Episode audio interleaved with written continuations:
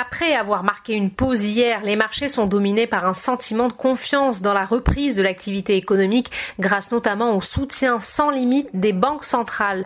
Le CAC 40 a démarré en hausse puis a passé la vitesse supérieure avec la publication des chiffres du chômage américain pour mai qui ont créé la surprise. Le CAC 40 termine sur une forte hausse, plus 3,71% vers les 5197 points. Nouveau plus haut pour l'indice phare parisien qui gagne plus de 10% sur une semaine. Du côté des valeurs Airbus bénéficie toujours d'un phénomène de rotation sectorielle et gagne plus 12,50%, plus forte hausse de l'indice. La foncière Unibail Rodamco Westfield poursuit également son rallye haussier, un peu plus de 11%. Le titre a gagné plus de 53% sur une semaine. Les banques sont également bien orientées au lendemain des nouvelles annonces de la BCE. Société Générale gagne notamment 10,35%. La tendance profite aussi au secteur automobile, d'autant que Citigroup a relevé son objectif de cours à 15 euros contre 10 pour Renault et à 111 euros contre 96 pour Michelin. Le titre de la marque aux losanges de 9,83%.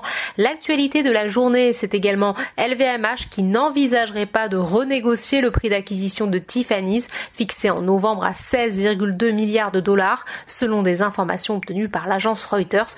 Le titre prend 3,64%. À l'inverse, les valeurs défensives sont en repli. Worldline chute de 2, 2,28%, plus forte baisse de l'indice. Sur le SBF 120, Europcar Mobility est en tête, plus 17,49%.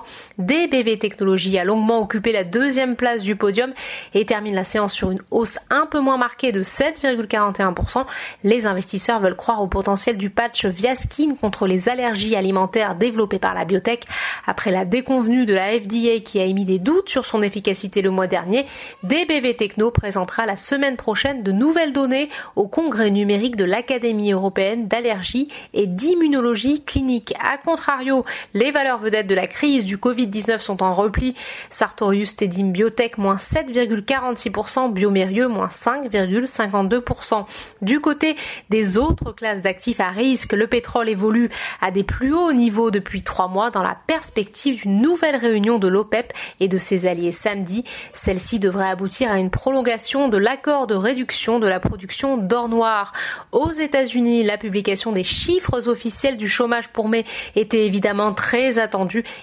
Un taux de chômage retombé à 13,3% en mai, alors que certains analystes tablaient sur 20%.